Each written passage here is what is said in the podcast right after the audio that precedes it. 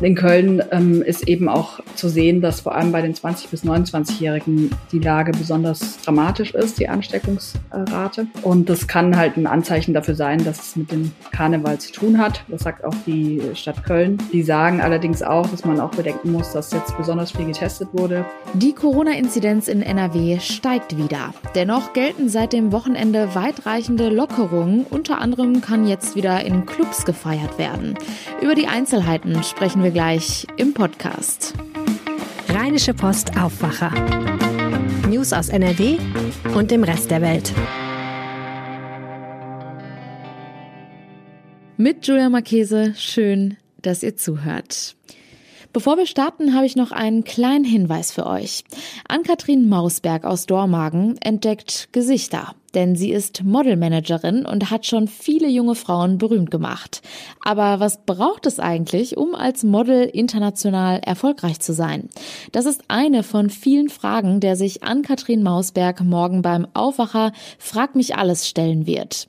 Und auch ihr könnt uns eure Fragen per Mail an aufwacher.rp-online.de zusenden. Dabei ist keine Frage tabu. Und jetzt starten wir mit den aktuellen Meldungen aus der Landeshauptstadt. Die gibt es jetzt wie immer von Antenne Düsseldorf. Hallo. Hallo und schönen guten Morgen. Ich bin Philipp Klees und von mir noch der Hinweis, dass wir uns natürlich sehr freuen, euch mit dem Live-Aufwacher in den Shadow-Arkaden begrüßen zu können. Hier sitzt ja auch die Antenne Düsseldorf Redaktion. Äh, nochmal die Daten zur Live-Variante des Aufwachers. Morgen 15 Uhr im Food Court der Shadow-Arkaden. Die Highlights gibt es dann zum Nachhören im Aufwacher-Podcast und die Düsseldorfer Themen zum Start in die neue Woche gibt es schon jetzt.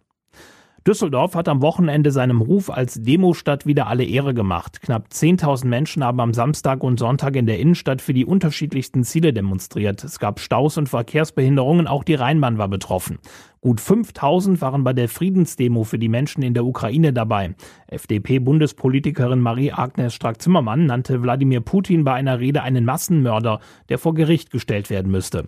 Am Rande der Demo haben wir auch mit einigen Teilnehmerinnen und Teilnehmern gesprochen und wollten wissen, warum sie auf den Beinen sind. Man erkennt einfach den Wert des Friedens. Wir sind werdende Eltern, wenn ich mir vorstelle, so wir wären da. Ich würde meine Frau zur Grenze bringen ich müsste für das Land kämpfen und dann gegen so einen Idioten ist widerlich. Das ist unser Heimatland und äh, wir haben seine Mutter da, Schwester und sehr, sehr viele Freunde. Das tut total weh. Ja? Mit dabei war auch der stellvertretende NRW-Ministerpräsident Joachim Stamp. Er sagte uns, man müsse in den kommenden Wochen mit tausenden Flüchtlingen aus der Ukraine rechnen. Wir stellen uns darauf ein, dass Putin ganz bewusst Vertreibung als Destabilisierung von Europa betreiben will. Deswegen stellen wir uns jetzt auf sehr, sehr hohe Zahlen ein wenn wir hier alle solidarisch sind, da kann jeder Einzelne mit offenem Herzen, mit einer offenen Wohnung und mit einem offenen Portemonnaie wirklich was gegen Putin und seine Propaganda tun. 2000 Teilnehmer waren im Rheinpark bei der Demo gegen die Corona-Politik in Deutschland. Das waren weniger als in den letzten Wochen. Jeweils rund 500 Teilnehmer gab es bei einer Demo für Frauenrechte und bei einer AfD-Kundgebung gegen die Impfpflicht. Auch die Düsseldorfer Wirtschaft spürt die Auswirkungen des Krieges in der Ukraine. Es sind Unternehmen betroffen, die direkte Handelsbeziehungen mit Russland oder der Ukraine führen. Aber auch andere Unternehmen werden nach Schätzungen von Experten stark betroffen sein, zum Beispiel durch steigende Energiepreise oder gestörte Handelsrouten von Frachtschiffen. Wir haben darüber auch mit der Düsseldorfer FDP-Chefin und Bundestagsabgeordneten Maria-Agnes Strack-Zimmermann gesprochen. Sie sagt, Solidarität zu zeigen sei in der aktuellen Situation wichtiger. Auch die Düsseldorfer Wirtschaft wird indirekt zu spüren bekommen, was es bedeutet, wenn Putin einen Krieg führt. Ich begrüße sehr, dass die Messe Düsseldorf, die einen engen wirtschaftlichen Austausch mit Moskau hat, diesen eingefroren hat. Wir stehen jetzt alle in Solidarität zusammen. Und ja, wir werden alle einen Preis dafür zahlen müssen, dass wir in Frieden, Freiheit und Sicherheit leben. In der vergangenen Woche hatte der Aufsichtsrat der Düsseldorfer Messe beschlossen, die Geschäftstätigkeit mit Russland zu beenden. Die Auswirkungen des Krieges sind für die Wirtschaft schon aktuell spürbar. Das hat uns auch Ralf Schlindwein bestätigt. Der ist der Geschäftsführer der Abteilung International bei der IHK Düsseldorf. Aus NRW werden besonders Maschinen, chemische und pharmazeutische Erzeugnisse nach Russland exportiert. Im Moment sind besonders Unternehmen betroffen, die unmittelbar mit Russland oder der Ukraine handeln. Aber auch andere Unternehmen seien betroffen, etwa durch die steigenden Energiepreise. Ein weiteres Problem sind die gestörten Handelsrouten, so Schlindwein. Dadurch, dass bestimmte Transportwege versperrt sind, bricht Richtung Osten bzw. von Osten auch nach Westen, dadurch, dass bestimmte Häfen versperrt sind und andere Häfen dann angesteuert werden müssen. Insofern sind die Auswirkungen auf ganz viele Bereiche der Wirtschaft, auch hier in Düsseldorf, festzustellen und leider negativ. Der Düsseldorfer Rüstungskonzern Rheinmetall geht davon aus, 3000 neue Stellen schaffen zu können, auch durch Aufträge der Bundesregierung. Kanzler Scholz hatte angekündigt, die Bundeswehr mit 100 Milliarden Euro zu modernisieren. Düsseldorf trauert um Engelbert Ochsenfort. Das Altstadt-Original ist am Wochenende im Alter von 86 Jahren gestorben. Das Kind der Altstadt hat den Karneval, die Kultur und das Brauchtum in unserer Stadt geprägt. Ochsenfort war über 20 Jahre lang Präsident der Prinzengarde Blau-Weiß. 1978 war er Karnevalsprinz und zeitweise auch Präsident des Karnevalskomitee. Ganz besonders am Herzen lag ihm die Nachwuchsförderung. Er schuf den großen Jugendumzug am Karnevalssamstag, das Kinderhoppeditz Erwachen und die Aktion Pens in the Bütt. Hier wurden junge Talente entdeckt und frühzeitig gefördert. Die Fortuna hat im Abstiegskampf der zweiten Liga ein Ausrufezeichen gesetzt. Das Team hat gestern Nachmittag ihr Heimspiel gegen den Tabellenletzten Ingolstadt deutlich mit 3 zu 0 gewonnen. Daniel Ginzek, Matthias Zimmermann und Khaled Narei schossen die Tore. Stürmer Ginzek war hinterher auch einverstanden mit der Leistung seines Teams. Vielleicht kannst du immer ein, zwei Tore mehr schießen, aber ich glaube 3-0 sehr souverän äh, aufgetreten und bis auf kurze Phasen äh, wenig zugelassen und verdient gewonnen. Auch mit der Leistung der vergangenen Wochen könne man zufrieden sein, so Ginzek weiter. Deswegen tut das natürlich gut. Wir haben noch nichts erreicht, wir sind noch nicht durch. Aber ja, ich glaube, wir fahren jetzt den Weg weiter, auch auf uns zu schauen und um unsere Spiele durchzuziehen. Und ja, wenn du aus vier Spielen zehn von zwölf Punkten holst, dann hast du nicht so viel falsch im Moment. In der Tabelle bleibt die Fortuna 13. hat jetzt aber vier Punkte Vorsprung auf den Relegationsplatz. Am kommenden Samstag ist die Fortuna in Paderborn zu Gast. Auch dieses Spiel überträgt Antenne Düsseldorf im Radio wieder wie gewohnt live. Die Antenne Düsseldorf Nachrichten nicht nur im Aufwacher Podcast, sondern rund um die Uhr auch online auf antennedüsseldorf.de und auch in unserer neuen App. Vielen Dank. Kommen wir nun zu unserem heutigen Top-Thema. Passend zum strahlend blauen Himmel in den letzten Tagen und dem bald bevorstehenden Frühlingsanfang gelten bei uns in NRW seit vergangenem Freitag weitreichende Lockerungen der Corona-Regeln. Unter anderem gilt in Restaurants, Hotels und bei Sportveranstaltungen wieder die 3G-Regel. So haben nun geimpfte, genesene und auch ungeimpfte Personen mit einem negativen Test Zutritt. Allerdings steigen bei uns in NRW gerade die Corona-Infektionszahlen stark an. Und darüber spreche ich jetzt mit Claudia Hauser aus dem NRW-Ressort. Herzlich willkommen im Aufwacher. Hallo Julia. Claudia, wie ist denn die aktuelle Lage bei uns in NRW? Ähm, die Corona-Inzidenz ist jetzt gerade wieder weiter gestiegen. In Köln liegt sie sogar bei über ähm, 2000. Und landesweit gab es ähm, am Sonntag über 24.000 neue Ansteckungen. Das ist also gerade alles äh, ziemlich weit oben. Ähm, Köln ist, führt das Ganze an mit, mit über 2000 Inzidenz und dann kommt Borken, Euskirchen und die niedrigsten Werte gibt's gerade in Duisburg. Da ist die Inzidenz bei 528. Kann man denn sagen, woran es liegt, dass genau jetzt die Zahlen wieder so stark steigen? Also es könnte sein, und es zeichnet sich auch ab, dass der Karneval damit zu tun hat und dass er die Infektionszahlen gerade wieder nach oben schnellen lässt. Es war ja vor einer Woche und da waren viele Leute unterwegs. In Köln gab es auch eine große Friedensdemo, wobei da viele Leute, Leute auch Masken, die meisten haben Masken getragen, aber es gab halt einige ähm, Ereignisse mit vielen Menschen. Und in Köln ähm, ist eben auch zu sehen, dass vor allem bei den 20 bis 29-Jährigen die Lage besonders ähm, dramatisch ist, die Ansteckungsrate. Und das kann halt ein Anzeichen dafür sein, dass es mit dem Karneval zu tun hat. Das sagt auch die Stadt Köln. Ähm, die sagen allerdings auch, dass man auch bedenken muss, dass jetzt besonders viel getestet wurde über die Tage, ähm, weil man nur so mitfeiern konnte. Und da gab es allein an Weiberfastnacht mehr als 100.000 Testungen in Köln. Und dadurch werden natürlich auch wieder mehr positive Fälle bekannt, je, je mehr man testet. Und dazu kommt auch, dass insgesamt die Zahlen hoch sind, also ähm, ganz Deutschland. Ähm, das haben die Modellierer ähm, auch schon so prognostiziert für Ende Februar. Das darf man jetzt also nicht vergessen. Ein Grund dafür ähm, liegt wohl in der in der Ausbreitung des neuen Subtyps von Omikron. BA2 heißt der und der verbreitet sich jetzt wohl noch schneller als der bisher bekannte. Ein Kölner Labor hat uns gesagt, dass der Subtyp inzwischen ähm, hier 50 Prozent aller Infektionen ausmacht. Also das muss man auf jeden Fall auch mit einbeziehen. Dennoch gelten seit dem Wochenende weitreichende Lockerungen. Unter anderem haben auch wieder die Clubs geöffnet, allerdings mit verschärften Einlassregeln. Anders als in Restaurants gilt hier die 2G-Plus-Regel.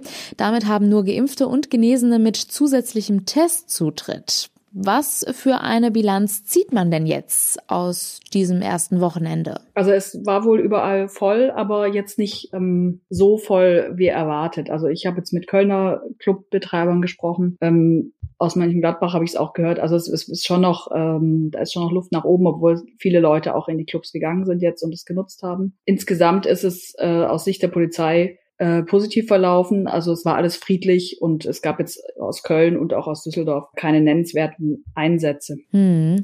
Du hast gerade gesagt, du hast auch mit den Clubbesitzern gesprochen. Wie ist das für die denn jetzt eigentlich, nach einer so langen Zeit wieder die Türen zu öffnen? Die freuen sich, dass es jetzt wieder losgeht und haben sich vorbereitet, also haben teure Luftfilteranlagen eingebaut, die haben äh, mehr Security-Personal jetzt und kontrollieren streng. Ähm, es drohen ja auch Strafen, wenn, wenn sie das nicht tun, also da halten sich auch alle dran. Und deshalb ist es eigentlich ähm, so gesehen sicher, wenn man in den Club reingeht. Ähm, ja, die freuen sich einfach, dass es wieder losgeht und sagen aber auch, dass jetzt am ersten Wochenende schon noch sehr unklar war, wie die Regeln eigentlich sind. Das wurde ja alles wieder erst ziemlich kurzfristig bekannt gegeben. Und viele Leute wussten einfach nicht, dass sie diesen zusätzlichen Test brauchen. Und ähm, manche Clubs, viele öffnen erst um Mitternacht. Und da ist es halt auch nicht möglich, die Leute dann noch zu, in ein Testzentrum zu schicken. Und deshalb mussten einige auch viele Leute, die rein wollen, erstmal wieder wegschicken. Und die hoffen jetzt halt, dass sich das schnell rumspricht und die Leute dann wissen, was sie alles dabei haben müssen. Wie reagiert denn die Politik jetzt auf die Lockerung in Verbindung mit den aktuellen Infektionszahlen? Ja, unsere Kollegin Birgit Marschall konnte am Sonntag kurz mit Bundesgesundheitsminister Karl Lauterbach sprechen. Der sagt zum Beispiel, und das sagen auch Experten, dass die Maßnahmen, dass es schon richtig ist, jetzt äh, zu lockern. Lauterbach sagt, dass wir aber trotzdem vorsichtig sein müssen, weil mehr Kontakt auch immer mehr Infektionen heißt. Und er appelliert jetzt nochmal an alle, ähm, sich impfen zu lassen, dass sie sich jetzt wenigstens einmal impfen lassen. Und er ähm, warnt auch davor, die Omikron Variante zu unterschätzen. Also sie hat ja meistens einen milden Verlauf, aber trotzdem äh, bedeutet sie halt für 200 Menschen jeden Tag auch den Tod, verläuft tödlich. Und ähm, das sind natürlich zu viele Opfer, sagt der Gesundheitsminister. Jetzt steht der Frühling vor der Tür. Was sagst du? Können wir künftig trotz der gerade sehr hohen Infektionszahlen mit Entspannungen rechnen, was die Inzidenzen und Lockerungen angeht? Ich glaube einerseits schon, weil ja im Sommer die Zahlen jetzt immer runtergegangen sind. Und andererseits ähm, ist ja die Omikron und auch die Delta-Variante so infektiös, dass es wohl auch bei gutem Wetter, vor allem mit vielen Kontakten und auch äh, jetzt mit nachlassendem Impfschuss dann wieder zu Infektionen kommen kann. Ähm, wenn es jetzt vor allem bald überhaupt keine Einschränkungen mehr gibt. Also ähm, Karl Lauterbach hat der äh, Funke Mediengruppe gesagt, dass, dass er auf jeden Fall mit einer Sommerwelle auch rechnet und dass er da die Sorge vieler Wissenschaftler auch teilt. Claudia Hauser, vielen Dank für die Infos zu der aktuellen Corona-Lage bei uns in NRW. Gern geschehen. Die Worte des russischen Präsidenten Wladimir Putin beschwören längst vergangene Ängste wieder herauf. Was, wenn sich der Krieg Russlands gegen die Ukraine tatsächlich auf Europa ausweitet und dann auch Atomwaffen zum Einsatz kommen? Sehr wahrscheinlich ist das nicht. Aber auch durch die russischen Angriffe auf Atomkraftwerke in der Ukraine wächst die Angst vor nuklearen Gefahren. Der ein oder andere fragt sich also vielleicht schon, was wäre denn, wenn wir uns wirklich schützen müssten? Jörg Isringhaus aus dem NRW-Ressort hat mal nachgeschaut. Jörg, wie steht es denn um Schutzräume in Nordrhein-Westfalen? Ja, die Situation mit Atomschutzbunkern ist äh, ehrlich gesagt äh, sehr traurig, denn es gibt eigentlich keine. Denn ähm, diese äh, Verteidigungsstrategie, die äh, hat sich im Laufe der Jahrzehnte geändert. 2007 bereits hat die Bundesregierung einvernehmlich mit den Ländern entschieden, Schutzräume aufzugeben und umzuwidmen. Also ähm, beispielsweise für zivilen Gebrauch. Und äh, eigentliche Atomschutzbunker äh, existieren seither eigentlich auch nicht mehr. Die gab's mal für die äh, Regierung. Der Ausweichsitz für die NRW-Regierung war ein Atomschutzbunker beispielsweise und für die Landeszentralbank. Ähm, aber auch die sind heute nur noch museal oder haben musealen Charakter und sind äh, zu besichtigen, aber die äh, sind nicht mehr zu benutzen im Falle eines äh, Atomkriegs. Viele von uns können sich einen Atomschutzbunker gar nicht vorstellen. Wie sieht denn sowas aus? Ja, also Bunker, äh, sehen eigentlich so aus, wie man sie sich vielleicht landläufig vorstellt.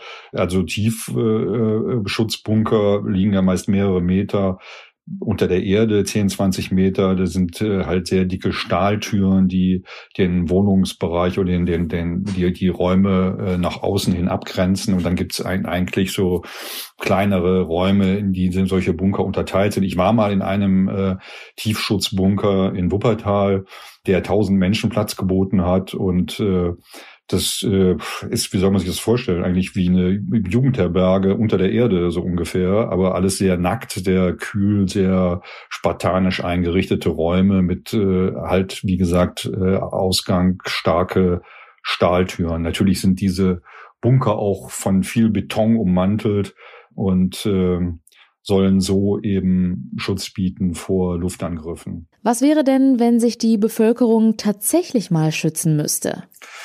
Also was es gibt, sind äh, sogenannte Mehrzweckräume, öffentliche Schutzräume, die in Form von äh, Tiefgaragen oder U-Bahnhöfen genutzt werden können. Auch U-Bahn-Tunnel können als solche genutzt werden. Die werden dann halt sozusagen in, im Ernstfall freigegeben, um dort die Bevölkerung zu schützen. Ob das dann äh, auch einem Atomschlag standhält, äh, sei dahingestellt. Äh, es gibt auch nicht mehr allzu viele davon. Insgesamt bundesweit 670 öffentliche Schutzräume sind noch ausgewiesen. Äh, und ähm, die sind oft in der Trägerschaft der Städten und Gemeinde, äh, Gemeinden, gelegentlich auch in Privatbesitz. Vielen Dank, Jörg Isringhaus. Gerne. Die Infos zu den aktuellen Entwicklungen zum Krieg in der Ukraine könnt ihr außerdem jederzeit auf RP Online nachlesen. Auch hier im Podcast halten wir euch natürlich auf dem Laufenden. Kommen wir nun zu unserem heutigen Nachrichtenüberblick. Nach anderthalb Wochen Krieg bereiten sich die Ukraine und Russland auf eine dritte Verhandlungsrunde vor. Zuletzt hieß es von beiden Seiten, dass diese heute beginnen könnten. Uhrzeit und Ort waren zunächst nicht bekannt. Zuletzt hatte es zwei Treffen zwischen den beiden Delegationen im belarussischen Grenzgebiet gegeben.